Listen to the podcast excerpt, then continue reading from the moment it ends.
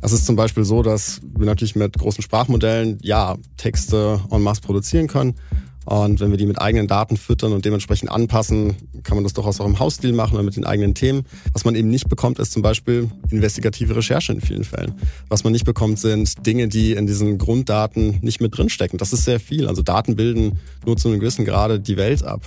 Und diese Dinge zu finden einzuordnen und dann zu berichten. Das ist die Aufgabe von Journalismus. Das war schon immer die Aufgabe von Journalismus und das wird in Zukunft nicht weniger wichtig werden, sondern vielleicht eher sogar noch wichtiger, eben weil es etwas ist, was Maschinen nicht machen können. Hallo und herzlich willkommen zu einer neuen Ausgabe von Handelsblatt Disrupt, dem Podcast über neue Ideen, Disruption und die Zukunft der digitalen Welt. Mein Name ist Sebastian Mattes und ich begrüße Sie wie immer ganz herzlich aus unserem Podcaststudio hier in Düsseldorf. Unser Thema heute ist einmal mehr das Thema, das unsere gesamte Wirtschaft, unsere Gesellschaft und ja, wahrscheinlich auch viele hier in der Runde bewegt. Denn es geht um eine Technologie, die unser Leben und unsere Welt grundlegend verändern wird. Es geht um künstliche Intelligenz. Und dazu habe ich heute drei Expertinnen und Experten eingeladen, die jeweils mit herausragender Expertise, aber aus völlig unterschiedlicher Perspektive auf das Thema schauen. Zunächst ist Xu Feiyu hier bei mir im Studio. Sie ist eine der spannendsten Köpfe der deutschen KI-Szene. Fei ist die ehemalige KI-Chefin von SAP und baut nun ein Startup auf, das branchenspezifische Sprachmodelle bauen soll, also so eine Art KI für unterschiedliche Industrien. Sie ist davon überzeugt, dass Europa noch ziemlich gute Chancen hat in Sachen KI und ich würde mal sagen, sie kann das ziemlich gut begründen. Danach folgt die deutsche Gründerin und Journalistin Katharina Borchardt aus dem Silicon Valley, wo die ehemalige Spiegel Online-Chefin, Ex-Mozilla Chief Innovation Officer und Mitbegründerin eines KI-basierten Gesundheitsstartups seit Jahren lebt. Sie berichtet von dem neuen KI-Goldrausch im Valley und was das alles für Europa zu bedeuten hat. Und schließlich heute hier bei mir ebenfalls im Studio spreche ich mit dem deutschen Kommunikationsforscher und KI-Experten Felix Simon, der in seiner Forschung die Frage untersucht, welche Auswirkungen KI auf die Medienwelt hat und damit schlussendlich auch auf unsere Demokratie. Und er hat das nicht einfach nur so in den Raum gestellt, sondern er hat mit mehr als 150 Menschen aus der gesamten Medienbranche gesprochen. Drei Perspektiven, drei Einsichten, die wir heute hier im Podcast ausführlich diskutieren wollen.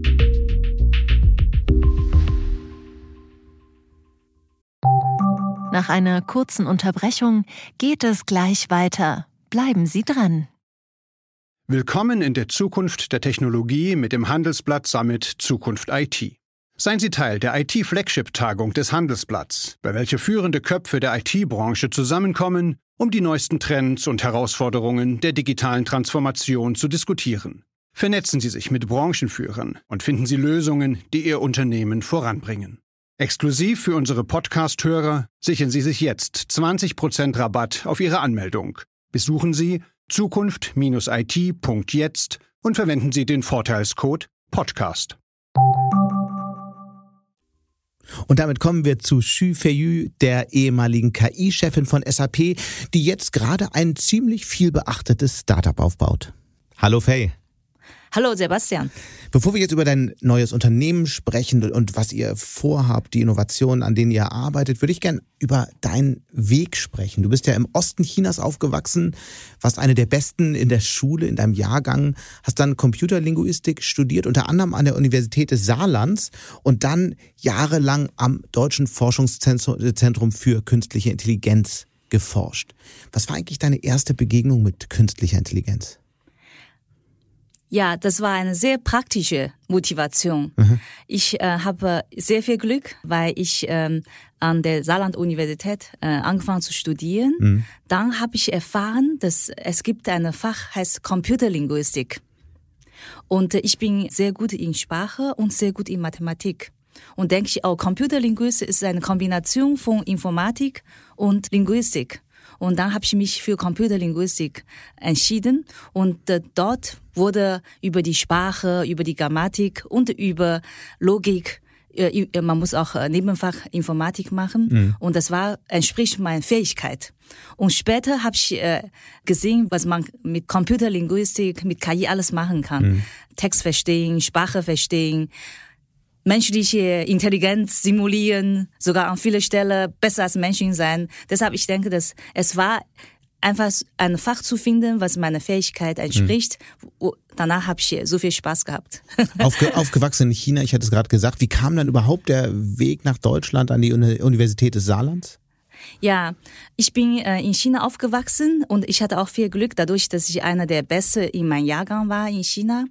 Und wurde ich von zwei Professoren an der Uni der äh, Tongji Shanghai Tongji Universität ausgewählt, bevor der nationale Universität äh, Prüfungsaufnahme. Mhm. Ich war einer der wenigen Abiturienten, die ohne diese Gaokao in die Uni gekommen war. Und damals an der Tongji Universität gab es eine Fach heißt technische Übersetzung. Mhm. Die äh, bereiten Ingenieur vor, die auch Deutsch äh, mehrere Sprachen äh, verstehen und äh, damals VW hat ein Werk in Shanghai äh, aufgemacht. Die wollten Leute haben, die mehrere Sprachen beherrschen und die Ingenieurfähigkeit haben. Ich hatte viel Glück, ich wurde ausgesucht. Daraus ist eine Verbindung zu Deutschsprache und zu Deutschland. Mhm. Es war ein sehr, sehr kleines, äh, feines Fach und wir hatten sehr viele deutsche Professoren. Und von denen habe ich Deutschland kennengelernt über habe über Kafka gelesen und äh, wir haben auch Spiegel bekommen und äh, ich wollte einfach mehr über Deutschland mhm. erfahren. Und was war dann äh, der Moment, jetzt spulen wir wieder vor, ähm, Computerlinguistik vielleicht im Studium oder später, was war so ein Moment, wo du gemerkt hast, künstliche Intelligenz, das ist vielleicht doch eine Technologie, die unsere Welt, wenigstens das Potenzial hat, unsere Welt zu verändern? Gab es da so einen Moment, so ein Aha-Erlebnis? Ganz einfach, wenn man künstliche Intelligenz, wenn man die natürliche Sprache, ne, mhm. Computerlinguistik, da hat man sofort mit der Sprache zu tun. Sprache ist ja diese Schnittstelle zwischen menschlicher äh, Intelligenz, Information und der, der Außenwelt. Mhm. Und äh, mit Computerlinguistik äh, hat man schon gesehen, dass zum Beispiel maschinelle Übersetzung. Durch maschinelle Übersetzung kann man die Verständigung zwischen äh, Menschen, zwischen Ländern erweitern. Und äh, durch künstliche Intelligenz kann man zum Beispiel ähm, schon während meines Studiums habe ich auch an der am Deutschen Forschungszentrum für Künstliche Intelligenz gearbeitet, am DFKI. Es gibt Abteilungen, die an Robot arbeiten. Es gibt Abteilungen an Computer Vision arbeiten. Und man, man hat schon diese Potenzial gesehen. Und die Industrieroboter, die können schon ähm, simulieren, wie man Maschinen baut und schweißen und äh, zum Beispiel die Roboter, die auch äh, äh Menschen äh, simulieren, mhm. mit, äh, unterstützen, auch äh, und, und so weiter. Deshalb eigentlich durch mein Studium und durch äh, meine Arbeit am DFKI hat man schon gesehen, dass KI einmal die menschliche Intelligenz simuliert, zweit und an vielen Stellen mächtiger als Mensch ist. Zum Beispiel, wenn wir heute viele benutzen die Apps, äh, wenn wir mal im Wald Spaziergang macht, die Apps kann uns sagen, äh, welche Pflanzen äh, und welche Blumen oder durch äh, künstliche Intelligenz kann man für die Industrie ähm, Lieferkette vorhersagen. Und äh, früher muss man eine, eine Lieferkette, vielleicht braucht man Wochen, um äh, die äh, Risiken zu entdecken. Aber heute äh, mit KI kann man in Minuten und Stunden, weil man kann sich vorstellen, in heutiger Welt, wenn man eine Vorhersage es nach Wochen feststellt, vielleicht ist schon die Daten, die man vorher hat, schon nicht mehr aktuell.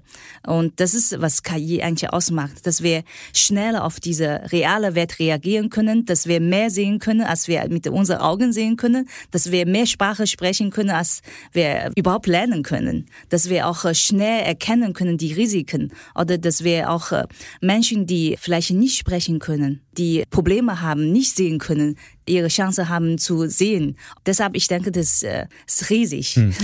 Das ist ja die Superpower-These, dass sozusagen künstliche Intelligenz uns Superkräfte verleihen kann. Auf der anderen Seite gibt es dann ja immer die Kritiker, die sagen, naja, mag schon sein, aber dadurch verlernen wir ja möglicherweise auch ganz viel, weil wir das ganze Wissen irgendwie immer verfügbar haben, eignen wir uns weniger Wissen an und ähm, überlassen der KI immer mehr. Ist diese Kritik berechtigt oder machst du da überhaupt keine Sorgen? Ich denke, diese Kritik ist sehr berechtigt. Wenn man jetzt schon diese Large Language Model anschaut. Vorher, als die Large Language Model noch klein waren, waren sind schon mächtig, aber wir alle waren nicht so überrascht von der Intelligenz. Und die Intelligenz sind äh, dadurch entstanden durch große Menge von Daten mhm. und die Abstraktion äh, äh, der Ebene. Und äh, eigentlich, wenn man das abbildet auf Menschen, wenn Menschen, äh, wir sagen, oh, wir haben jetzt KI, KI kann mehrere Sprachen, KI kann, wie, weiß schon fast alles und ich muss nur suchen, aber wir brauchen trotzdem eigene Fähigkeit, in unsere reale äh, Welt äh, bewegen zu können. Wenn KI einen Vorschlag macht, wir müssen beurteilen können. Für die Kinder, für uns alle, wir brauchen eine Grade von Intelligenz, um beurteilen zu äh, können oder in Alltag bewegen uns zu können. Deshalb, äh, wir sollen uns nicht zu bequem machen. Wir müssen auch genug erfahren, genug lernen, um unsere Intelligenzebene zu erreichen, damit wir mit KI umgehen können und damit wir auch KI benutzen können, hm. beurteilen können. Was heißt das so fürs Bildungssystem eigentlich? Also was müssen wir unseren Kindern beibringen, damit die in dieser Welt klarkommen später? Sebastian, du und ich, wir sind ja durch normale Schule gegangen. Wir haben noch äh, Papierbücher in der Hand gehabt. Wir haben noch ganz viele Buchstaben lernen müssen. Ich denke, das muss äh, immer noch jedes Kind machen, weil mhm. das gehört zu Wissensaufbauen und Aufbauen von Logik und Fähigkeit. Andererseits, ich denke, dass das KI vielleicht hilft, Lernmaterial auf ein Kind anzupassen. Mhm und äh, auch geduldig zu sein. Oder zum Beispiel, äh, wenn wir sagen, die Kinder gehen in die Schule für mehrere Stunden, vielleicht nach die, zu Hause, könnte KI schauen äh, und durch die Übung sehen, dass was dem Kind ähm, äh, fehlt, dass noch äh, spielerische, interaktivere Übungen oder äh, dem Kind beizubringen. Ich denke, durch KI kann man viel zusätzlich zu normaler Schule noch auf ein einzelnes Kind anzupassen. Andererseits auch Kinder zu helfen, äh, auch Menschen zu helfen. Zum Beispiel, ähm, ich spreche zwar Deutsch schon seit sehr, sehr langer äh, Zeit, aber ich, ich bin immer noch nicht perfekt. Manchmal, wenn ich äh, wichtige E-Mails schreibe, äh, frage ich immer noch äh, äh, meine Assistentin oder oh, ob das grammatisch richtig mhm. ist. Und äh, heute benutze ich oft ChatGPT und frage ChatGPT, ob die zwei Sätze, ob die noch bessere Formulierung haben. Ich denke, dass man, man kann KI benutzen, äh, für an die Kinder adaptierte Lernen und Methode zu entwickeln und für uns alle. Vielleicht ist es äh, weniger das nur Wissen aneignen, was ja. ja vielerorts noch sehr stark im Vordergrund steht, sondern eher der, das, das mit dem Wissen umgehen wird vielleicht in Zukunft noch wichtiger werden. Ne? Absolut, mit Wissen umzugehen und zu, die Fähigkeit, äh, Wissen zu finden Wissen zu validieren und noch ähm, hm. mit Hilfe von KI noch bessere, kreativere Text äh, oder Inhalt zu äh, produzieren. Lass uns mal über dein Unternehmen sprechen und wie es überhaupt dazu kam. Du hattest ja, du warst bei Lenovo sehr angesehen, hattest einen tollen Job, da bist dann zur SAP gewechselt, warst dort KI-Chefin und dann bist du raus aus der Corporate-Welt und baust ein eigenes Unternehmen auf mit einigen sehr bekannten anderen Köpfen der KI-Szene. Warum eigentlich? Konntest du bei SAP zu wenig bewegen? Die ganze Welt war ja letztes Jahr äh, seit November äh, von äh, begeistert. Und äh, ich habe erkannt, dass äh, Large Language Model die Welt ändern würde. Und ich möchte gerne ein Teil von dieser, dieser spezielle tiefe Technologie dabei zu sein dadurch, dass äh, die Mitgründer, die haben ja schon angefangen, eigentlich schon seit mehr als einem Jahr, äh, Large European AI Model, die Initiative zu arbeiten. Und die haben eigentlich schon sehr gut vorbereitet. Also im Grunde sowas wie ein europäisches Chat-GPT genau ChatGPT oder europäisches GPT-3, äh, GPT-4, mhm. damit man mit äh, große Sprachmodelle Anwendung bauen können. Ich finde, das ist eine sehr, sehr wichtige Aufgabe, weil das trägt zu die Innovation der digitalen Infrastruktur. Ja, und letztlich natürlich auch zu einer Unabhängigkeit Europas, weil wir müssen uns ja klar machen, aktuell die großen Sprachmodelle, über die wir diskutieren, kommen alle aus den USA und sie laufen auf einer Cloud-Infrastruktur, die auch amerikanischen Konzernen gehört. Und äh, außerdem, es geht nicht nur, dass ob man besitzen eines Sprachmodell. Es geht auch darum, dass man die technologische Kompetenz aufbaut in Europa. Wenn man diese Kompetenz aufbaut, man weiß, wie man skalierbare äh, und äh, äh Sprachmodell oder Foundational Model, sogar nicht nur Sprachinformation, auch Videoinformation und Industriedaten, dann ist man fähig. Man ist fähig, auch draufbauende Anwendungen zu bauen für Chemieindustrie, für Autoindustrie. Für mich ist ähm, sehr, sehr wichtig, dass, dass Europa diese Fähigkeit, diese Kompetenz mhm. haben. Okay, also kommen wir zurück zu, zu eurer Unternehmensgründung. Wie kam es dazu? Was war der Moment, wo klar war, okay, ich hänge hier meinen gut bezahlten Job bei einem tollen äh, Technologieunternehmen an Nagel und gehe raus? Liam hatte, ich habe im Januar diese Kick-Off, wo ich habe auch einer der Keynotes gehalten und dann hatte äh, die Mitgründer, Mitgründerin haben Ende letztes Jahr, Anfang dieses Jahr schon darüber gesprochen, ob äh, man eine Startup-Firma in diese Richtung und äh, ich habe ja im, im März in Meserberg mhm. mit Bundeskanzler Scholz und seinem Kabinett getroffen. Da habe ich echt die Dringlichkeit gesehen und ich denke, ich habe gesehen auch, weil die so wenig Ahnung hatten, oder? Ne, die Dringlichkeit, dass Deutschland, äh, es muss, es muss was passieren. Ja. Und äh, ich mit meiner Erfahrung als Forscherin, meiner Industrieerfahrung, mhm. sowohl bei Lenovo als auch bei SAP, ich denke, ich kann ein großes Stück beitragen. Und jetzt Nionic, das mhm. ist das Startup. Was ist der Pitch? Was macht ihr? Warum hat die Welt auf euch gewartet? Ähm, ich denke, wir möchten dazu beitragen. Wir möchten dazu beitragen. Wir wissen, dass, äh, dass für Europa sehr, sehr wichtig die Multilingualitäten. Weil für USA und für China, die sind erfolgreich sehr gut in Consumer Business. Endbenutzerbusiness. Gell? Sowohl China als auch USA ist eine monolinguale Gesellschaft. Aber Europa ist multilingual. Mhm. Deshalb möchten wir gerne Kompetenz aufzubauen, dass die Multilingualität eine gute Qualität ist, dass wir sowohl die Bürger als die Industrie in Multilingualität auch alle Länder äh, bedienen können. Zweites auch nicht nur, dass diese die Sprachmodelle sind jetzt sehr gut in der natürlichen Sprache, aber die Sprachmodelle sprechen noch nicht die Industriesprache. Das heißt, können die Daten aus äh, Maschinen und Anlagen nicht genau. richtig interpretieren. Okay. Genau. Und was ist dann, was sind dann so konkrete ähm, Anwendungen? Was ist euer Geschäftsmodell? Was bietet ihr Kunden an? Ja, momentan sehe ich, äh, dass unser Businessmodell, unser äh, Produktportfolio besteht aus drei Teilen eigentlich drei Ebenen. Mhm. Unterste Ebene ist diese General Purpose Language Model, multilinguale Language Model. Dann werden wir wie Standard Model as Service, wie OpenAI, wie alle anderen Firmen anbieten. Äh, wie viele Wörter kostet wie viel Geld. Und äh, auf diese General Purpose Large Language Modell oben sind wir dabei vorbereiten, solche Vertical Industrie Foundational Modelle zu bauen. Und die werden wir, ich denke, äh, ich muss an der Stelle auch zugeben, wir arbeiten noch dran. Mhm. Also, dass man, dass man das richtig versteht, das heißt dann zum Beispiel für die Chemie, ein eigenes Chat-GPT für die Chemieindustrie. Genau, GPT-3, GPT-4 für Chemieindustrie, für Autoindustrie. Weil die Daten, die dort ja gesammelt werden, wenn ich das richtig verstanden habe, die sind ja gar nicht frei verfügbar. Das heißt, Chat-GPT kann das gar nicht kennen. Wie kommt ihr dann an diese Daten? Und wir sind dabei, ich muss ehrlich sagen, es gibt diese zweite Ebene, benutzen wir eigentlich versuchen wir auch öffentliche zugängliche Daten. Mhm. Es gibt ja sehr viele Handbücher über Maschinenbau, Handbücher okay. über Chemie und Daten. Andererseits, wir sind dabei auch Partnerschaft zu bauen mit Firmen, die in solche Industrie arbeiten, inklusive sogar Startup-Firmen, mhm. die schon KI-Methode benutzen oder Large Language Modelle benutzen für diese Industrie. Und der, auf der dritten Ebene ist es, dass wir versuchen auch äh, benutzerfreundliche Interface äh, API zu bauen, dass die Industrie ihre Anwendung bauen können. Mhm. Das ist die drei Ebenen. Aber ich denke, es wird in ein Monat, zwei Monaten kann ich dir noch besser erklären. Aber so ist eigentlich unser erster äh, Plan. Mhm. Mit wie viel seid ihr finanziert? Ähm, Lenovo Capital ist unser Seed-Investor. Wir sind jetzt mit äh, zwei Digital Millionen gut finanziert. Mhm. Äh, können wir schon damit anfangen, aber wir äh, hoffen auf weitere mhm. Investoren. Um unsere Vorhaben erfolgreich zu erreichen, brauchen wir noch mehr Finanzierung. Wir hatten ja eben schon kurz gesprochen über die äh, Machtverteilung bei künstlicher Intelligenz, über die großen News und Innovationen aus den USA zurzeit.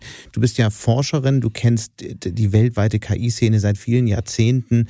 Wenn wir mal vergleichen, was in China passiert, was in den USA passiert und was in Europa passiert. Wer ist eigentlich vorn dran und wie sortiert sich Europa ein in diesem Wettstreit um künstliche Intelligenz? In dieses Jahr äh, März war äh, USA noch sehr dominant. Ich glaube, es gibt auf der ganzen Welt im März dieses Jahr ungefähr 65 Large Language Models. Und USA hat mehr als 70 Prozent. Und äh, China, ich glaube, 14 bis 16 Prozent. Hm. Europa leider nur 4 bis 6 Prozent. Aber das hat sich vom März bis zu Ende Juni sehr stark geändert. China hat innerhalb dieser drei Monate 80 Language Model gebaut, unabhängig von Qualität. Aber es wurde ganz schnell.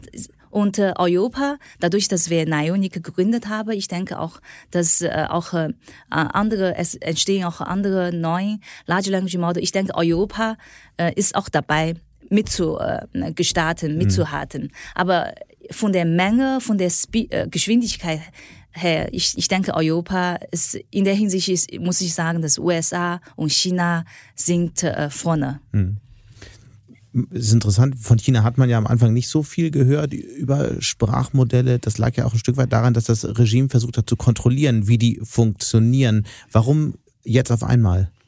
Ich denke, die Entstehung von Large Language Model äh, werden nicht kontrolliert, sondern die Ergebnisse.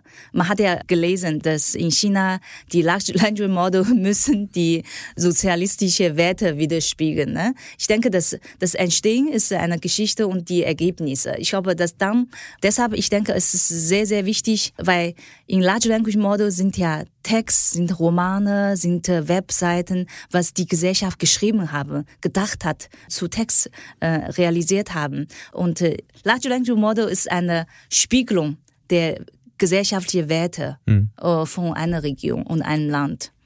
Aber Nummer eins ist, sind die USA, Nummer zwei China, Nummer drei Europa. Hat denn Europa eine gute Chance, die nächsten Jahre mitzuhalten?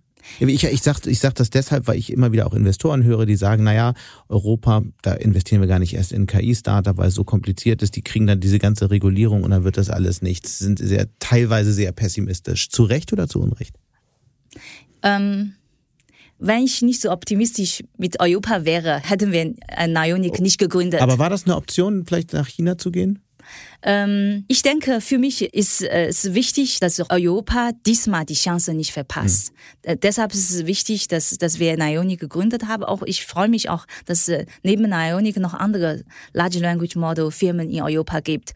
Und die Stärke von Europa ist, Europa hat eine sehr äh, klare Vorstellung wie KI, unter welche Bedingungen KI zur Gesellschaft und äh, beitragen kann. China auch. Andererseits auch ähm, die Anwendung von Large Language Model hm. in Industrie, in 2B ist noch eine offene Frage. Es gibt zwei Marktlücke. Einmal Europa braucht Large Language Model. Zweites, die Industrie braucht Large Language Model. Das dringend sehe ich die Chance, dass wir Nionic in Europa die Chance haben, weil wir mhm. auch vor Ort mit der Industrie enger zusammenarbeiten können. Also es ist im Grunde wieder wie beim letzten Mal, als das Internet aufkam äh, in den USA und ein Stück weit in China, wird erstmal die Kommunikation digitalisiert, die Unterhaltung, äh, vielleicht äh, Teil des B2C-Geschäfts und die Industrie dann möglicherweise in Europa. Absolut. Um Industrie zu bedienen, setzt vieles anderes voraus. Die Qualität, Sicherheit, mhm. Enterprise Readiness und wie schafft man das, dass die KI-Anwendungen in jetzige Business-Prozess integriert werden und sind viele, viel komplexer als nur ein ChatGPT. Wir werden auf jeden Fall beobachten, ob diese Wette ausgeht. Ich sage erstmal ganz herzlichen Dank für den Besuch und äh, auf ganz bald. Ja, vielen Dank. Und damit kommen wir jetzt zu Katharina Borchardt, die seit vielen Jahren im Silicon Valley wohnt und früher einmal als Journalistin und später als Medienmanagerin in Deutschland gearbeitet hat und da unter anderem als Geschäftsführerin von Spiegel Online. Und damit sage ich, hallo Katharina, herzlich willkommen. Hallo Sebastian. Schön, dass du da bist. Wir wollen ja heute über äh, künstliche Intelligenz sprechen. Ich würde aber, bevor wir einsteigen ins Thema, gerne mal eine persönliche Frage stellen. Du warst ja vor vielen Jahren mal Journalistin, bist dann Medienmanagerin geworden als äh, Geschäftsführerin von Spiegel Online und hast dann entschieden, ins Silicon Valley zu gehen. Was war eigentlich der Grund dafür damals? Ich glaube, das waren verschiedene Sachen. Ähm, ich wollte ein bisschen größer denken. Ich habe mich im Laufe meiner Karriere komplett in Technologie und die Möglichkeiten von Technologie und diese Schnittstelle von was macht Technologie mit unserer Gesellschaft, unserem Zusammenleben als mhm. Thema verliebt. Und dann habe ich erst als Journalistin und dann als Managerin angefangen, eben auch Technologie zu bauen für den Journalismus. Und irgendwann wollte ich noch mehr ausprobieren und ich sag's ungern, aber vor allen Dingen auch ein bisschen schneller arbeiten. und das ähm, kürzere Entscheidungszyklen, ein bisschen mehr Mut zum Risiko und das unterstellt man ja eher dem Silicon Valley als deutschen Medien. Und dann bist du zur Mozilla Corporation gegangen, konntest vieles davon tun, bist da einige Jahre gewesen und dann auch da raus und baust ein eigenes Unternehmen auf. Genau, ich war fünf Jahre bei Mozilla als Innovationschefin, habe in, äh, in der Zeit mich sehr intensiv schon mit KI beschäftigt. Wir haben Spracherkennungssysteme gebaut unter anderem und ähm, ähm, fünf Jahre lässt dann immer alles so meine durchschnittliche Halbwertzeit und dann muss ich wieder was Neues machen und bin dann äh, gegangen und habe inzwischen Unternehmen gegründet, das scheint fast unvermeidlich, wenn man erstmal im Silicon Valley ist. Das Unternehmen ist im Bereich Health AI. Genau, wir bauen, äh, wir können noch nicht drüber reden. Ähm, wir sind noch in einer sehr, sehr frühen Phase, mhm. aber wir bauen was super Spannendes, was eben auch eine ganz, ganz starke AI-Komponente in der Technik hat. Das war vorher besprochen, dass wir nicht im Detail darüber sprechen, aber vielleicht so eine Frage über das gesamte Feld künstliche Intelligenz und Gesundheitswesen. Da passiert ja eine ziemliche Revolution und gerade in dem Feld habe ich das Gefühl, ist in den vergangenen Jahren unglaublich viel passiert, von dem so der normale Mensch eigentlich nicht viel mitbekommen hat, oder?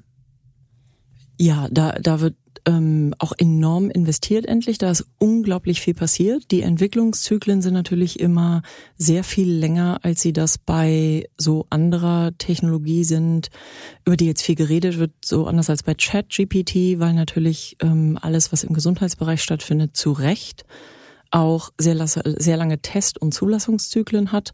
Und deswegen bekommt man da nicht so viel mit. Da passiert aber ganz extrem viel. Und zwar würde ich sagen, über das gesamte Spektrum hinweg von so den offensichtlichsten einfachen Sachen, digitalisierte Gesundheitsakten, mhm. besseres Praxismanagement. Es funktioniert extrem und es passiert extrem viel in der Diagnostik. Was unglaublich spannend ist, es gibt ja heute schon, um das glaube ich, bekannteste Beispiel zu nennen, sehr viele Studien zum Thema, wie viel besser AI heute schon ist in der ähm, im Auslesen und Erkennen von ähm, Röntgenbildern mhm. zum Beispiel, ähm, in der Krebsdiagnostik und wie auch da nicht äh, AI Ärzte komplett ersetzt, aber das äh, Ärzte extrem unterstützt in der Diagnostik. Und das, was im Moment extrem viel passiert, ist ähm, AI, dass AI ganz stark äh, zum Einsatz kommt in der Medikamentenentwicklung, weil man Wirkstoffe sehr viel schneller entwickeln und testen kann KI-basiert. Ich muss mich entschuldigen, dass ich immer AI sage, da hat mein Hirn noch Probleme umzuschalten aus dem Englischen. Sag mal, äh, ich glaube, das verstehen wir mittlerweile hier auch alle. Sag mal, nenn mal ein Beispiel dafür, das dich besonders beeindruckt hat. Äh, vielleicht ein Beispiel, wo so Forschung, künstliche Intelligenz ähm, und Gesundheit zusammenkommen? Äh, da, da gibt es unglaublich viel. Ähm, der Schwerpunkt dessen, was ich im Moment äh, unglaublich interessant finde, ist eher so auf der Diagnostikseite. Ich weiß nicht, wann sowas tatsächlich zum Einsatz kommt, aber es gibt viel, es gibt ähm, Unternehmen, die arbeiten zum Beispiel daran, anhand der ähm, Sprachaufzeichnung und Spracherkennung von Menschen ganz früh ähm, neurobiologische Erkrankungen wie Demenz oder sowas zu erkennen oder auch psychiatrische Erkrankungen zu erkennen, einfach an, an der Art und Weise, wie Menschen ihr Telefon mhm. benutzen und lange bevor das der Hausarzt oder auch der, der eigene Partner mitkriegen würde. Du lebst ja im Silicon Valley und deswegen ist das einer der Gründe, warum ich dich auch eingeladen hatte heute, weil wir äh, diskutieren ja über dieses Thema oft mit einem sehr europäischen Fokus, was glaube ich auch richtig ist, aber ich hätte gern doch nochmal deine Perspektive von dort. Und wenn ich jetzt auf Silicon Valley schaue, dann muss ich manchmal an so den ein oder anderen Artikel denken, der in den vergangenen Jahren so erschienen ist, nämlich darüber, dass eigentlich die besten Zeiten des Silicon Valley vorbei sind. Viele Unternehmen entscheiden sich wegzuziehen. Texas war auf einmal im Gespräch, über New York wurde viel diskutiert und eigentlich das nahende Ende des Silicon Valley beschrieben. Ist das jetzt so eine neue Renaissance oder war die Geschichte von Anfang an Blödsinn? Das Silicon Valley ist schon immer durch enorme Wellen gegangen und ähm, es gibt immer ganz viele Untergangspropheten, die sagen, ha, jetzt aber richtig vorbei.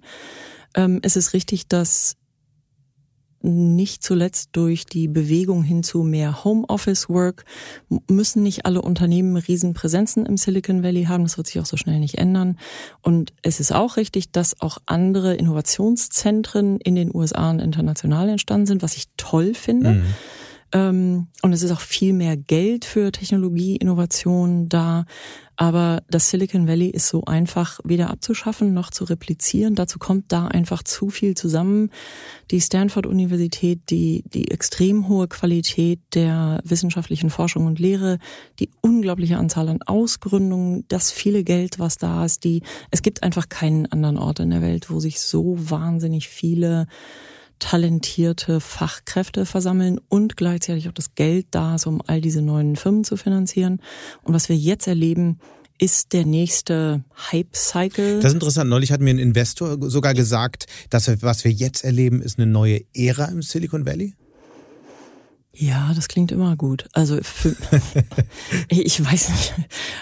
Die, die, ich ich glaube nicht, dass das eine neue Ära okay. ist. Es ist jetzt einfach ähm, der Hauptfokus von Investoren hat sich, ähm, ich finde, zum Glück gewandelt und ist jetzt so ein bisschen weg. Man, man sieht das ja immer. Dann, dann war es erst ähm, E-Commerce, all die Online-Shops und dann waren es ähm, Software as a Service Firmen, also so äh, Salesforce und alles, was was Automatisierung in Firmen unterstützt.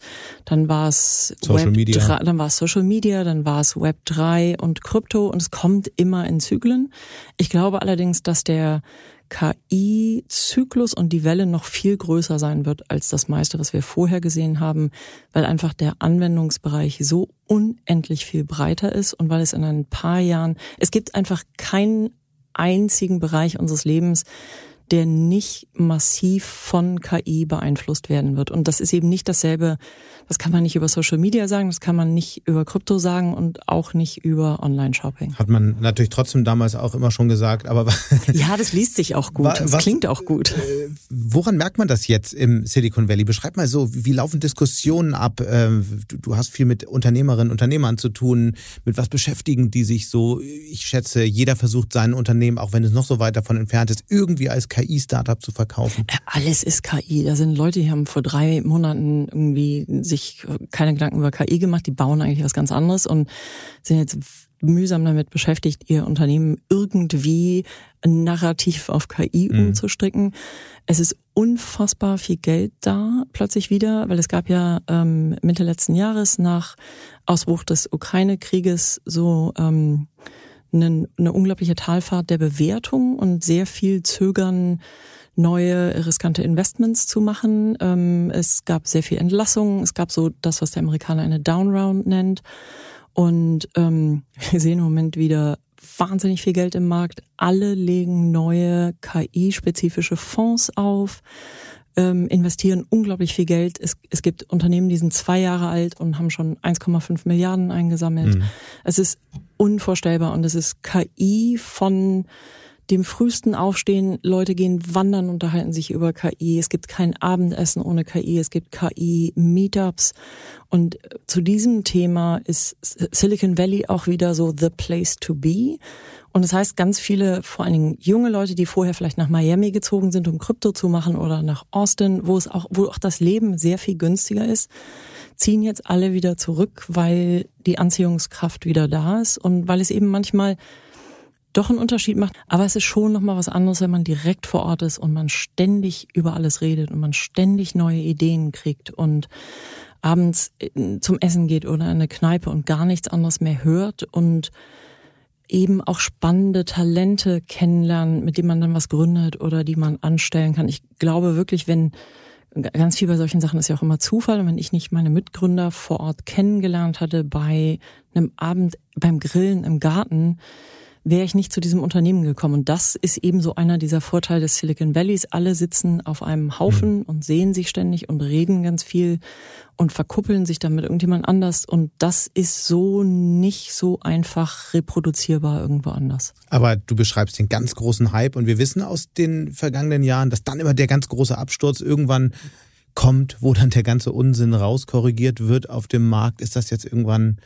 Das wird auch hier kommen. Natürlich sind da Unternehmen, wo man sich dann immer erst hinterher fragen wird, wie konnte irgendjemand in das äh, investieren oder wer hat je gedacht, dass XYZ eine gute Idee ich denk war? Ich denke da so an den einen, einen oder anderen Lieferdienst in Deutschland.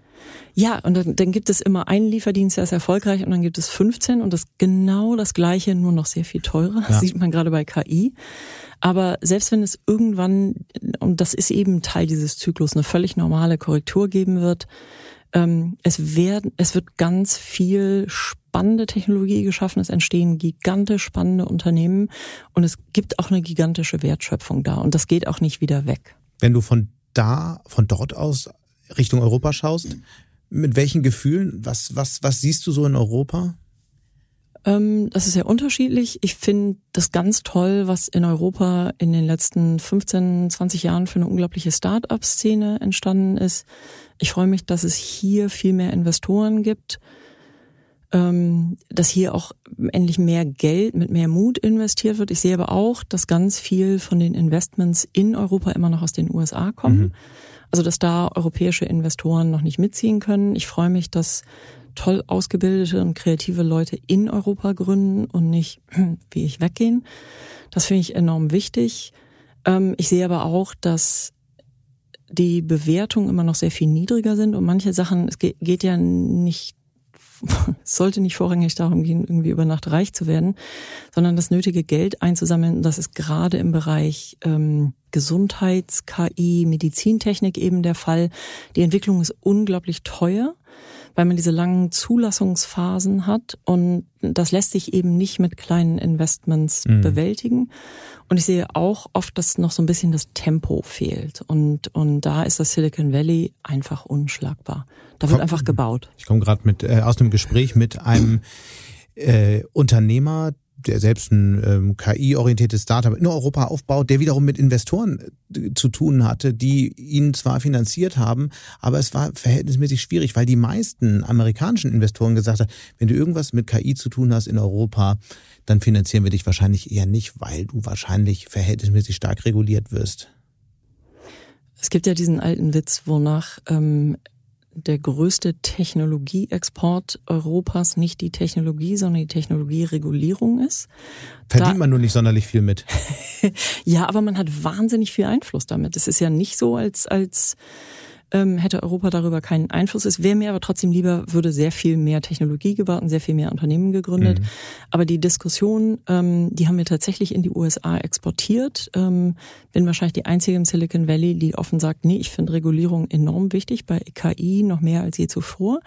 Ich finde, manchmal tendieren wir dazu in Europa, ein bisschen zu viel zu regulieren und ein bisschen zu ängstlich an Sachen reinzukommen. Ich finde aber, dass in dem äh, AI Act der EU mit diesem Ansatz, verschiedene Klassifizierungsstufen zu haben, sich zu überlegen, was ist denn der Einfluss der Technologie auf Menschen? Muss das mehr oder weniger reguliert werden? Den finde ich total gut. Da ist noch nicht alles ausgebügelt, da funktioniert noch nicht alles.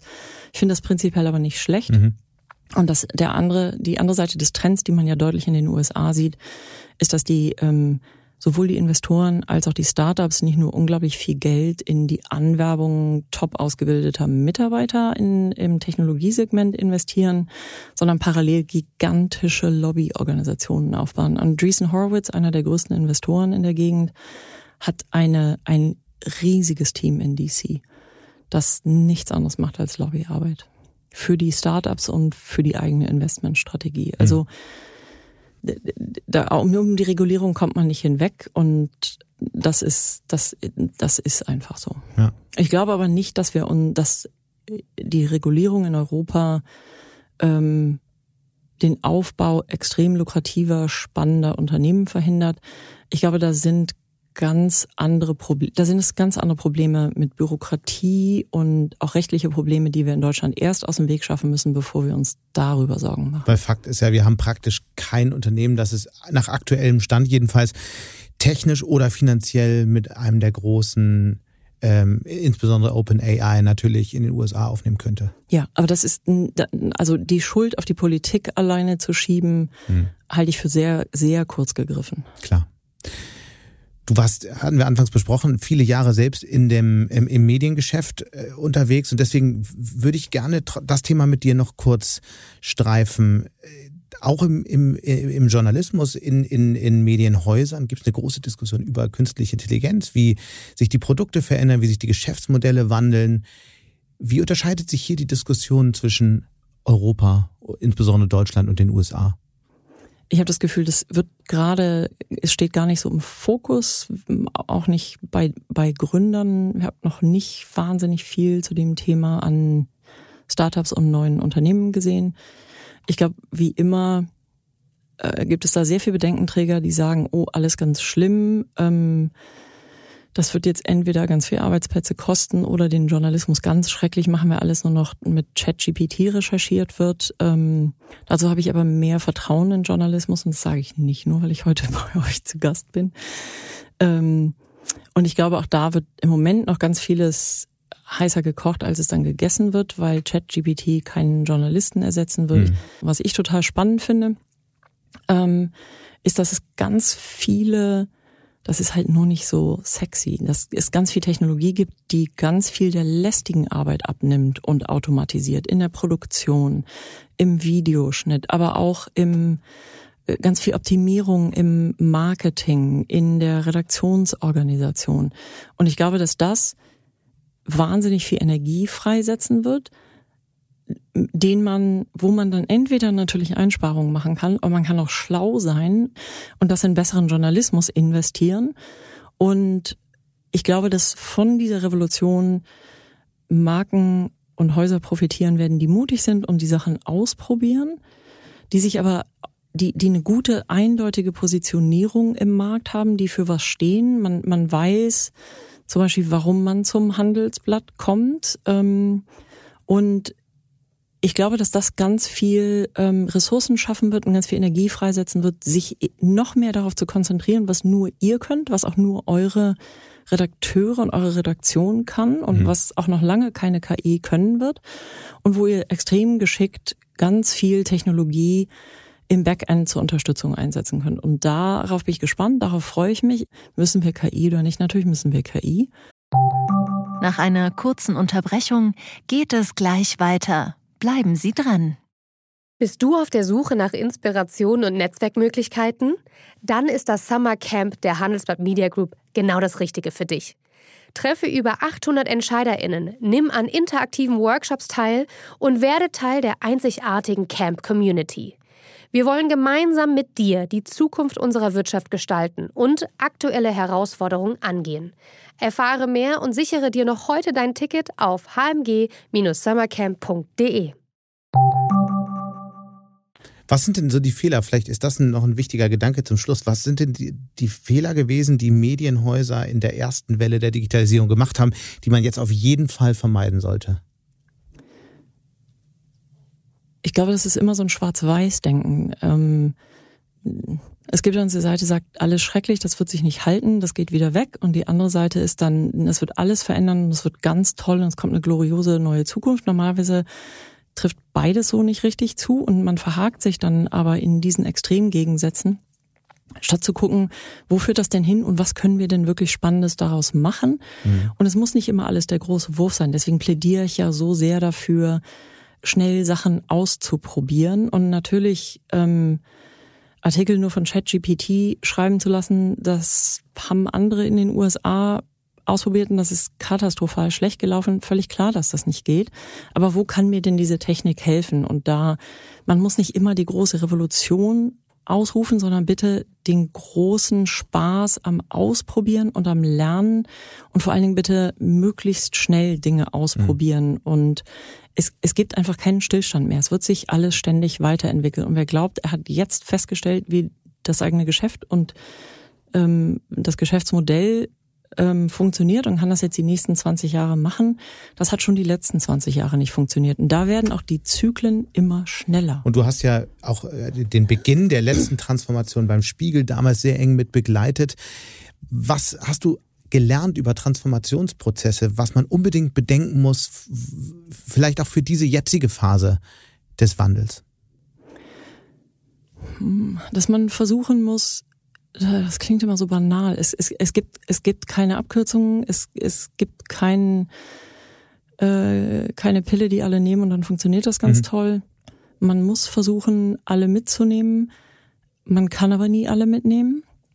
Und man muss es schaffen, irgendwie zwei Geschwindigkeiten einzuziehen, wo man sich auf der einen Geschwindigkeitsebene die Zeit nimmt, Leuten wirklich zuzuhören und die Ängste von Leuten zu verstehen und die Sorgen, die natürlich da sind, ähm, wo man aber auch eine Ebene der Geschwindigkeit hat, wo andere Leute ganz schnell ganz viel ausprobieren und lernen können und man sich nicht nur in internen Arbeitskreisen und Sorgen und Bedenken vergräbt. Ich glaube, das war das war eben, da, da ist ganz viel auch dran gescheitert, dass man, also damit meine ich jetzt gar nicht speziell den Spiegel, das habe ich in verschiedenen Medienhäusern erlebt, dass man zu allem erstmal bitte neun Monate diskutiert und dann mhm. macht man irgendwann ein Papier und du kennst das, drei Jahre später ist das Thema immer noch nicht vom Tisch und man ist immer noch nicht viel weiter. Und ich glaube, da sind aber Medienhäuser heute auch viel besser geworden und es ist auch eine, es ist nicht nur eine jüngere Generation Journalisten, die viel technikaffiner ist und damit viel mehr Spaß rangeht, sondern es gibt auch ganz viel ältere Journalisten, die sagen, das ist ja super spannend, das verändert meinen Beruf, da will ich vorne mit dabei sein. Hast du es manchmal bereut, dass du aus der Medienwelt ausgestiegen bist? Oh, ganz oft. Ganz oft. Ich bin immer noch, ähm, ich lese mehr, ich verwende mehr Zeit auf Nachrichten lesen, Podcasts hören. Mein Tag beginnt und endet damit. Ähm, es sind gerade aus so redaktioneller Sicht spannendere Zeiten, als ich gedacht hätte, ja. dass sie nochmal kommen. Ich habe ganz oft Heimweh. Und wenn ich mich dann mal wieder so an manche Sachen erinnere, denke ich so, oh nee, das möchte ich auch nicht nochmal machen. Also es ist sehr zwiespältig. Ich habe immer noch so ein ähm, sehr viel Liebe zum Journalismus. Ich kann mir mein Leben ganz ohne Journalismus nicht vorstellen. Aber also es, es ist auch schön, ein Startup zu haben, weil ja, das Risiko ist unglaublich hoch und wir können gigantisch damit scheitern, das größte Risiko meiner Karriere. Aber es ist auch total schön, Sachen ganz schnell voranzubringen und an einer großen neuen Vision zu bauen und manche Probleme auch nicht zu haben. Katharina, ganz herzlichen Dank. Super gerne. Vielen Dank, dass ich hier sein durfte.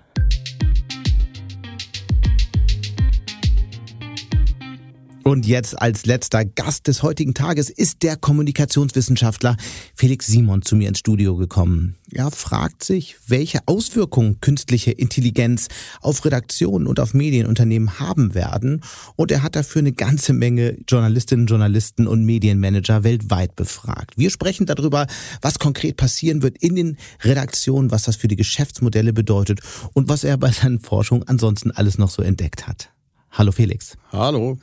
Du hast in den vergangenen Jahren mit über 150 Journalistinnen und Journalisten unter anderem zum Thema KI gesprochen. Was war die Idee dahinter?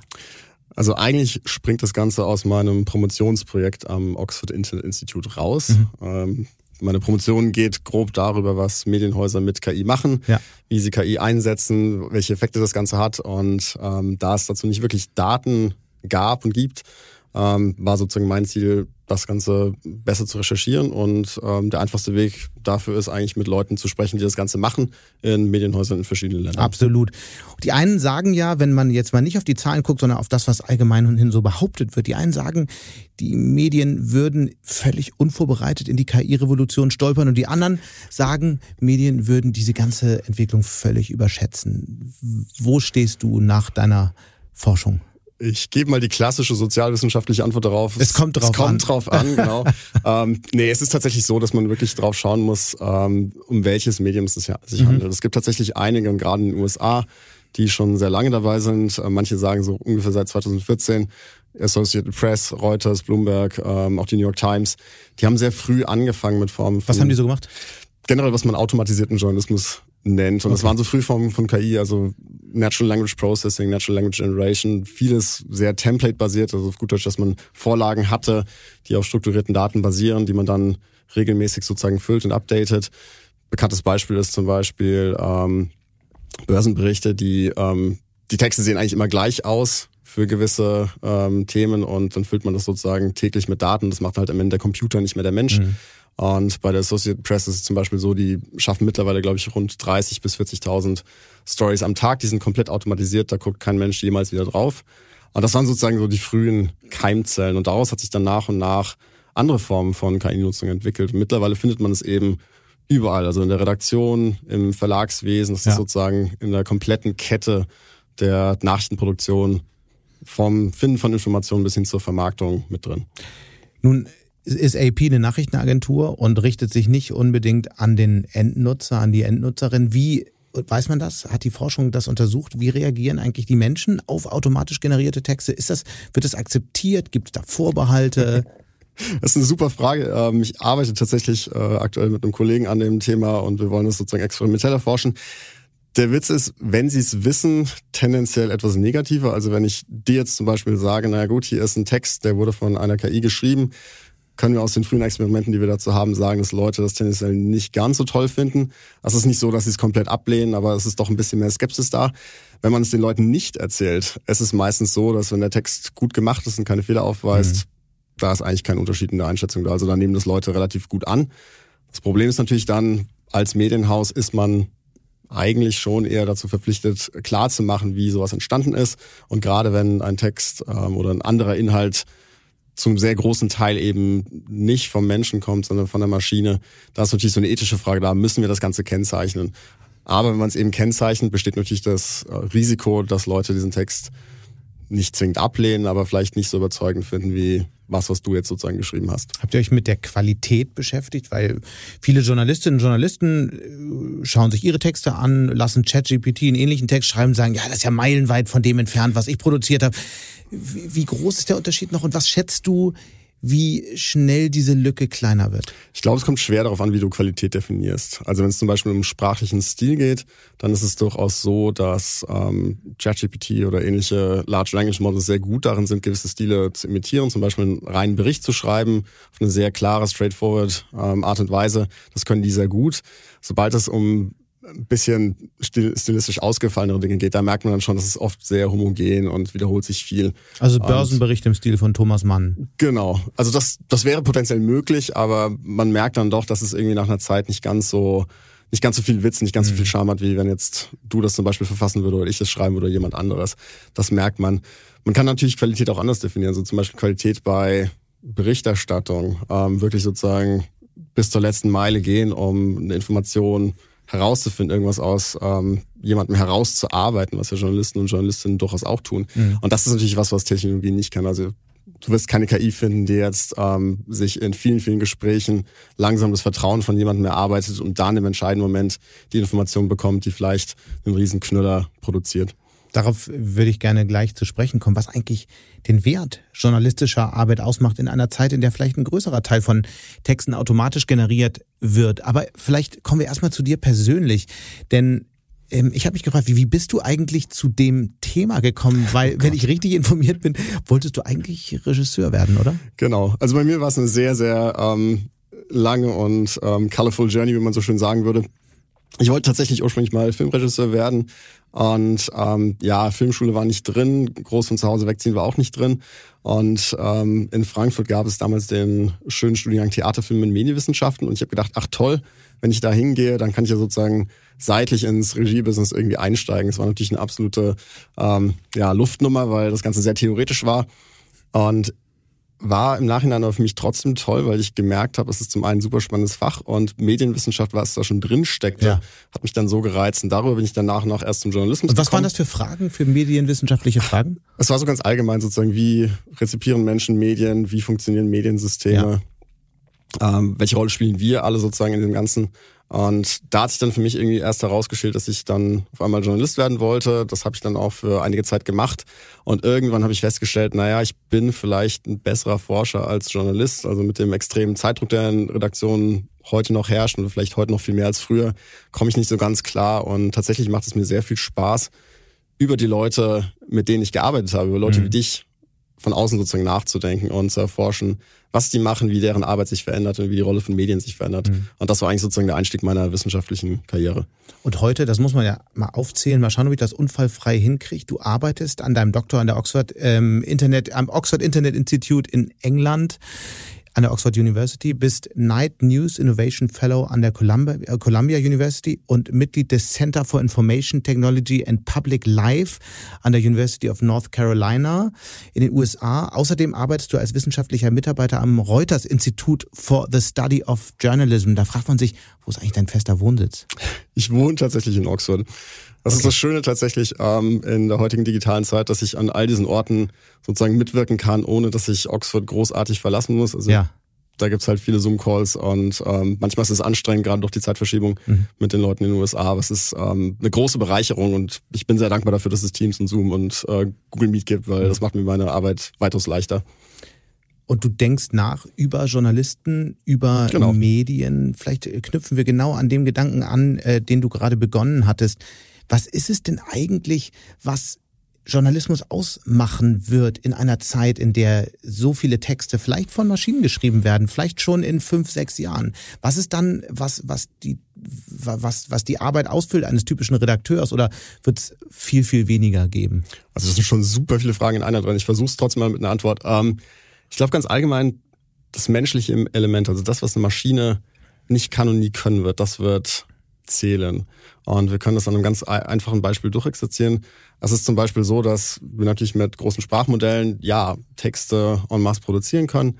Und wenn wir die mit eigenen Daten füttern und dementsprechend anpassen, mhm. kann man das durchaus auch im Hausstil machen oder mit den eigenen Themen. Aber am Ende des Tages bekommt man dann nur Dinge, die sozusagen irgendwo in diesen Datensätzen schon drin sind oder ähm, auf Daten basieren, die man irgendwie reinfüttern kann. Was man eben nicht bekommt, ist zum Beispiel investigative Recherche in vielen Fällen. Was man nicht bekommt, sind Dinge, die in diesen Grunddaten nicht mit drinstecken. Das ist sehr viel. Also Daten bilden nur zu einem gewissen Grade die Welt ab.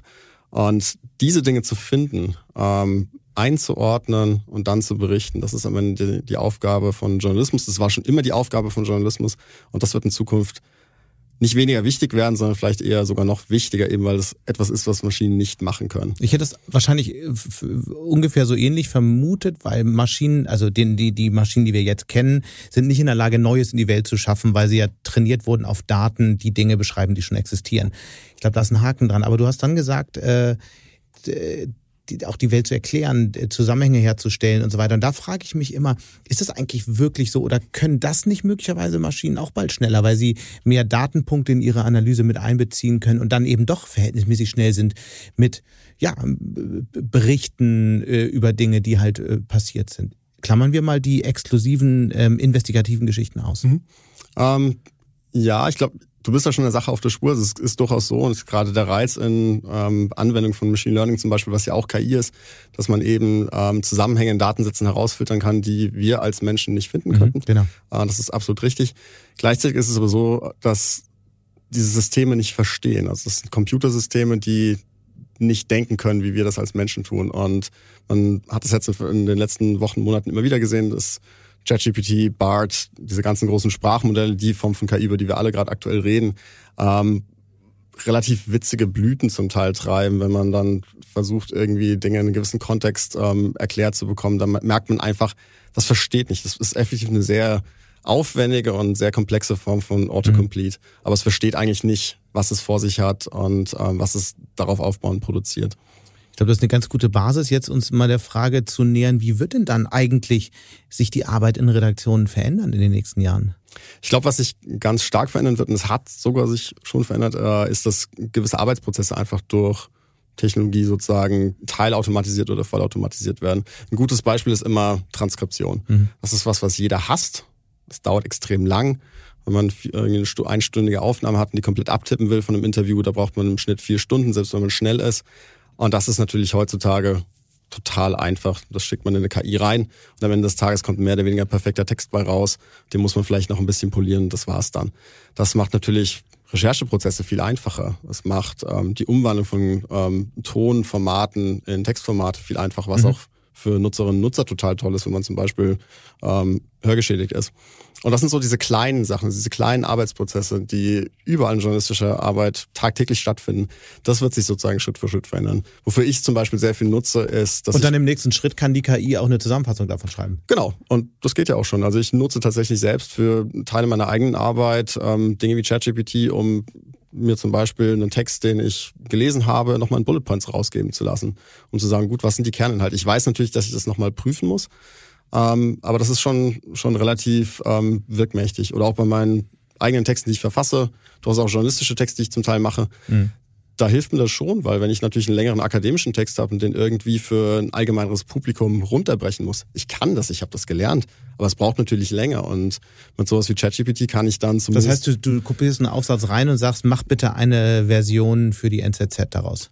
So leicht ist es leider nicht, aber tatsächlich geht's in die Richtung. Also ich sage ihm dann zum Beispiel, naja, such die wesentlichen Punkte raus oder nimm diesen Paragraph, den ich vorgeschrieben habe, formulier den einfacher, formulieren verständlicher für einen allgemeinen Leser, allgemeine Leserin. Und das sind so die kleinen Sachen, die diese Technologien ähm, schon können. Und das wird sich auch zunehmend sozusagen durchsetzen. Kann ich ja mit meinen Texten auch mal probieren. Einfach mach's, genau. ein, mach's ein bisschen komplizierter, dann kann ich es auch als Paper einreichen. Funktioniert in beide Richtungen tatsächlich. Wir haben jetzt sehr über die äh, redaktionelle Seite der äh, Kette gesprochen, die ist aber gar nicht unbedingt die wichtigste. Viel wichtiger ist eigentlich die Seite unserer Leserinnen und Leser, die sich ja auch die, die sich dra dramatisch verändern wird, weil sich das Verhalten, das ist jedenfalls eine These, die ich gerne mal in den Raum stellen möchte, weil sich das Verhältnis zwischen Lesern und Informationen verändert und die Art, wie sie mit Maschinen interagieren. Wir sehen das ja jetzt schon mit ChatGPT, kann man lustige Unterhaltungen pflegen. Irgendwann wird die Spracherkennung dazukommen, dann kann man sich eigentlich unterhalten mit der Maschine wie mit einem anderen Menschen. Und meine These wäre, dass Menschen sich daran gewöhnen, auf diese Art und Weise mit Maschinen zu interagieren. Was heißt denn das eigentlich für journalistische Produkte? Das heißt, grundsätzlich, dass man sich überlegen muss, wie man sozusagen Menschen mit neuen Produkten erreichen kann, da wo sie sind. Das ist in den letzten Jahren ohnehin schon sehr wichtig geworden. Eben dadurch, dass man sieht, dass lineares Fernsehen nicht zwingend stirbt, aber abnimmt, dass äh, der klassische Zeitungsleser oder die klassische Zeitungsleserin nicht aussterben wird, aber weniger wird und Leute plötzlich viel mobil lesen, viel online lesen. Allein da musste man sich schon überlegen, wie schafft man neue Formate? Dieser Podcast ist ein gutes Beispiel dafür. Also die mhm. Tatsache, dass wir sozusagen bei einer Zeitung in einem Audioformat äh, miteinander sprechen und das am Ende des Tages von euren Hörerinnen und Hörern konsumiert wird. Das ist schon ein neues Format, was durch digitalen Wandel entstanden ist oder begünstigt wurde. Und das wird auch mit KI der Fall sein. Also wenn am Ende des Tages, ähm, falls sie denn kommen sollte, die ähm, sozusagen LLM-unterstützte Suchmaschine von Google zum Beispiel, bei Bing sehen wir es ja schon, ähm, da wird es wichtig werden, dass man sich als Medienhaus überlegt, wie schaffe ich es, dass sozusagen die Inhalte, die wir produzieren, mhm. am Ende des Tages bei den Leuten ankommen. Was heißt das eigentlich? Bedeutet das, das Handelsblatt bräuchte dann auch so eine Art Bot, den man erreichen kann auf der App und morgens sagen kann, ich habe jetzt sechs Minuten Zeit, fass mir bitte die wichtigsten Wirtschaftsnews zusammen. Genau, das wäre zum Beispiel eine Möglichkeit. Das heißt nicht, dass es der einzige Weg ist, aber es wäre sicherlich ähm, eine Sache, über mhm. die man nachdenken könnte. Es gibt auch Medienhäuser, die bereits in solche Richtungen denken. Eben. Wir auch übrigens. Aber das genau. ist ja eine, äh, eine These im Moment. Wir wissen nicht, ob das eigentlich das Nutzungsverhalten am Ende sein wird. Das ist die Frage. Das müsst ihr natürlich dann rausfinden. Das könnt ja. ihr ja testen, so gesehen, ähm, mit euren eigenen ähm, sozusagen Konsumenten. Ich glaube, wir sehen also es war ja der, der große Chat-GPT-Hype. Im Moment sehen wir, dass die Nutzungszahlen da auch ein Stück weit zurückgehen. Wahrscheinlich liegt es auch eben auch daran, dass man so richtig tolle Unterhaltungen per Tastatur nicht führen kann. Und wahrscheinlich, These, richtig oder falsch, äh, kommt der nächste große Schwung, wenn dann die Spracherkennung draufgeschaltet wird, oder? Wäre möglich. Also man ist ja aktuell schon in der Lage, relativ gut sozusagen mit KI Sprache zu erkennen, Sprache zu verarbeiten. Google hat jetzt gerade die Tage, glaube ich, nicht Google, Meta hat jetzt gerade die Tage ein neues sozusagen multimodales Modell ähm, veröffentlicht und das ist schon möglich, dass es sozusagen in der Richtung sich anders entwickeln wird, dass man zum Beispiel im Auto sitzt und dem Auto sagt, naja gut, fassen wir mal irgendwie die heutigen Nachrichten zusammen und dann bekommt man irgendwie eine schnelle Übersicht. Ähm, ja, also das, das wird, technisch ist es möglich. Du hast Google und Facebook, also Meta, äh, gerade erwähnt. Wir könnten noch über Microsoft sprechen. Das sind ja die ganz großen Anbieter der großen Sprachmodelle, OpenAI, ganz eng mit Microsoft. Was heißt das eigentlich für die Medienhäuser? Da entsteht doch jetzt nochmal eine Abhängigkeit in einer Dimension, die wir bislang nicht gekannt hatten, oder? Genau. Also das ist tatsächlich auch die These einer meiner Arbeiten und auch eines der Themen, was ich aktuell sozusagen abarbeite, weil es tatsächlich bisher so war, dass eben für Medienhäuser die Abhängigkeit von diesen Konzernen darin bestand, dass diese Konzerne größtenteils die Distributionswege kontrollieren, also die Art und Weise, wie ich ähm, zum Beispiel an Medien komme, sehr stark über diese Plattform läuft. Also Google News zum Beispiel genau. oder Newsfeed bei Facebook. Genau. Ähm, und zunehmend eben dadurch, dass diese Unternehmen führend sind in der Entwicklung, im Angebot und auch in der Infrastruktur, die für KI nötig ist, mhm. ähm, arbeiten die sich so ganz langsam eben auch in diese Produktionsprozesse rein. Also da sind relativ viele ähm, ja, Probleme am Ende des Tages mit drin. Das heißt nicht, dass diese Firmen einen bösen Plan haben. Das mhm. heißt nicht, dass es irgendwie da eine große Verschwörung gibt, sondern es ist eben so, dass es ein Oligopol ist, die am Ende des Tages auch andere Interessen verfolgen als unbedingt das, was Medienhäuser wollen. Und ja, wenn man. Das sehen wir ja bei genau. heute schon bei, bei Updates von Google, wenn die ihren Algorithmus verändern und dann bei Medienunternehmen weltweit innerhalb von wenigen Stunden der Traffic um 20 Prozent einbricht. Genau, ihr erfahrt das, ihr erfahrt das erste, weil ihr sozusagen seht, wie der Traffic nach unten geht und nicht, weil man euch vor ja. großartig gewarnt hat. Das wissen wir ja nun, dass es diese Abhängigkeit gibt. Die wird jetzt durch die neuen Technologien zunehmen. Gibt es da überhaupt einen Ausweg? Ich weiß es nicht so richtig, um ehrlich zu sein. Das ist eine Frage, mit der ich mich aktuell beschäftige. Eine richtige Antwort habe ich nicht. Ähm, ganz allgemein ja. Man kann versuchen, viele Dinge selbst zu bauen. Ich glaube ganz allgemein diversifizieren und selbst verstehen. Also zum Beispiel mehr in R&D, also Research and Development reinstecken an Finanzierung wäre was, mhm. was der Medienindustrie ganz allgemein gut tun würde. Du hast generell von einer zu starken oder immer größeren Abhängigkeit von Redaktionen, von Tools gewarnt. Ist es das, was du meintest oder steckt genau was anderes hinter? Es ist tatsächlich Tools auf der einen Seite und nicht nur bei Redaktionen, sondern auch eben auf der Verlagsseite. Das andere ist natürlich, und darüber habt ihr sehr, sehr wenig Einfluss als Medienwelt, ähm, ist das, was auf den Plattformen selbst passiert. Also wenn morgen eben Google oder äh, Microsoft mit Bing entscheiden, dass die klassische Suchfunktion tot ist und plötzlich ähm, ja so eine Art AI-Engine kommt, in dem man so einen Prompt ein, eingibt und man bekommt eine Antwort ausgespuckt. Das kann am Ende des Tages schon dazu führen, dass äh, Traffic bei euch massiv runtergeht. Aber wenn die sich natürlich entscheiden, das zu machen, ja. steht im Zweifelsfall im Regen. Ja. Gibt es denn so ein Medienhaus, du hast ja mit sehr vielen gesprochen, auch international, gibt es so ein Medienhaus, das in diesem Feld Vorbild ist, von dem alle eigentlich lernen können? Ich glaube auf viele Art und Weise tatsächlich die BBC. Zum einen, weil sie das sehr, sehr lange schon machen. Ist natürlich schwer zu kopieren, das Modell. Genau. also öffentlich, es ist natürlich aus der öffentlich-rechtlichen Warte klar, da, da stehen sie irgendwie natürlich ähm, anders da als jetzt. Aber was sie, was sie ganz allgemein machen, ist tatsächlich kopierenswert oder kopierbar. Das sind Dinge wie eine vernünftige R&D-Abteilung zu haben, die experimentieren, die einfach Geld in die, Hand, in die Hand nehmen und sagen, gut, wir schauen mal, was bei rauskommt. Nicht vollkommen ziellos, mhm. sondern durchaus ähm, mit gewissen Richtlinien. Aber das hilft schon, um besser zu verstehen, was eine Technologie machen kann. Und gleichzeitig auch, was bei der BBC aus ihrem Public Service Austrag schon mit drin steckt, ist eben eine Verpflichtung, das Ganze ethisch einzusetzen. Und das ist was, was man sich durchaus ähm, anschauen, wovon man sich auch eine Scheibe abschneiden schneiden kann, weil mhm. KI natürlich auch diskriminieren kann, je nachdem, wie die Trainingsdaten aussehen, wie die Systeme dahinter aussehen. Da stecken auch potenziell viele Probleme drin und die BBC hat sich eben sehr lange und sehr ausführlich auch auf einer Forschungsseite damit beschäftigt. Ich würde gerne mal in die Glaskugel schauen. Vielleicht ein kurzer Blick zurück, wenn wir uns zurückerinnern an diese Reichweitenzeit, in der alle Medien äh, oder viele Medien dem falschen Ziel hinterhergelaufen sind, ganz viel Reichweite aufzubauen, um dann mit äh, Werbegeldern die Redaktionen zu refinanzieren. Da und das, dieser Vorwurf ist aus meiner Sicht absolut äh, richtig sind, haben ja viele wahnsinnige Kompromisse gemacht, was Journalismus angeht. Sie haben Headlines gemacht, die Dinge versprochen haben, die niemals eingehalten wurden, die auch zum Teil falsch waren, die einfach marktschreierisch wurden. Und das hat aus meiner Sicht den Medien geschadet. Der Journalismus ist schlechter geworden. Wenn wir jetzt auf die Entwicklung schauen, die wir derzeit sehen, werden die Angebote ja wieder ein Stück weit ruhiger. Wir fokussieren uns auf, auf äh, langfristig zahlende Leserinnen und Leser. Und da sehen wir eben, jedenfalls beim Handelsblatt, ganz eindeutig, dass das eher Menschen sind, die genau auf sowas nicht stehen, sondern die eher auf überraschende, hintergründige ähm, Analysen, auf Einblicke äh, Wert legen, die sie sonst nirgends haben und so weiter. Wenn wir jetzt mal die Zukunft schauen, was passiert dann eigentlich und wir berücksichtigen mal alles, was wir bisher diskutiert haben. Wird der Journalismus jetzt besser oder schlechter in den nächsten Jahren? Was ist deine Hypothese? Ich glaube, wird dann besser, wenn man sich dazu entscheidet, die Technologie einzusetzen, um ihn besser zu machen.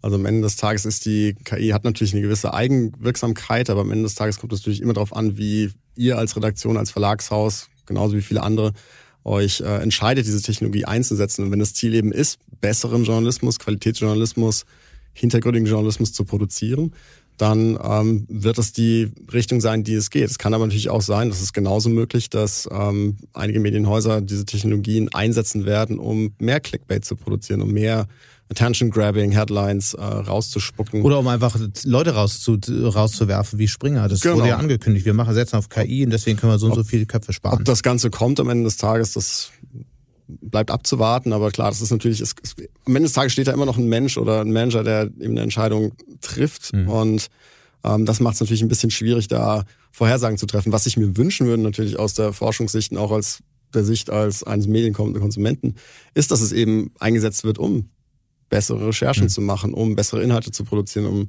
Inhalte zu produzieren, die mich da abholen, wo ich bin als Mensch, auch mit Formaten und Produkten, die ähm, ich gerne konsumiere und konsumiere dort, wo ich bin, zum Beispiel am Handy oder am iPad oder am Computer. Und das steht und fällt eigentlich mit der Frage, ob am Ende Menschen, genug Menschen da sein werden, die bereit sind, dafür zu bezahlen.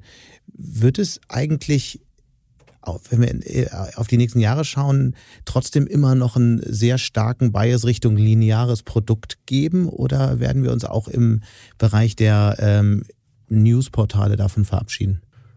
Kann ich nicht sagen. Ich würde gerne Antwort geben, aber ich weiß es wirklich nicht. Das ist auf jeden Fall ein Thema, äh, das wir weiter beobachten müssen. Hätte mich jetzt interessiert. Wir wissen es natürlich alle nicht. Ähm, vielleicht ist es noch ein bisschen zu früh. Vielen Dank erstmal bis hierhin. Ich habe zu danken. Wir müssen spätestens äh, widersprechen, wenn das geklärt ist. Genau, wann immer das sein wird. Vielen Dank dir. Und damit sind wir auch schon wieder am Ende von Handelsblatt Disrupt. Wie immer freue ich mich über Kommentare in der Handelsblatt Disrupt LinkedIn-Gruppe oder senden Sie mir gerne eine Mail. Die Details finden Sie wie immer in den Show Notes. Danke an dieser Stelle auch für die Unterstützung von Alexander Voss und Regina Körner und Migo Fecke von professionalpodcast.com, dem Dienstleister für Strategieberatung und Podcastproduktion.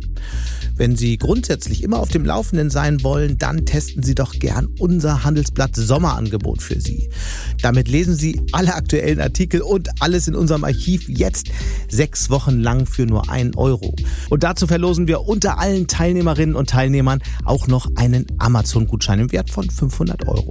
Schauen Sie doch einfach mal nach unter www.handelsblatt.com slash Sommerspezial. Nochmal www.handelsblatt.com slash Sommerspezial. Die Details dazu finden Sie auch noch in den Show Notes. Ich wünsche Ihnen an dieser Stelle schöne Sommertage und interessante digitale, aber natürlich auch analoge Zeiten. Ihr Sebastian Mattes.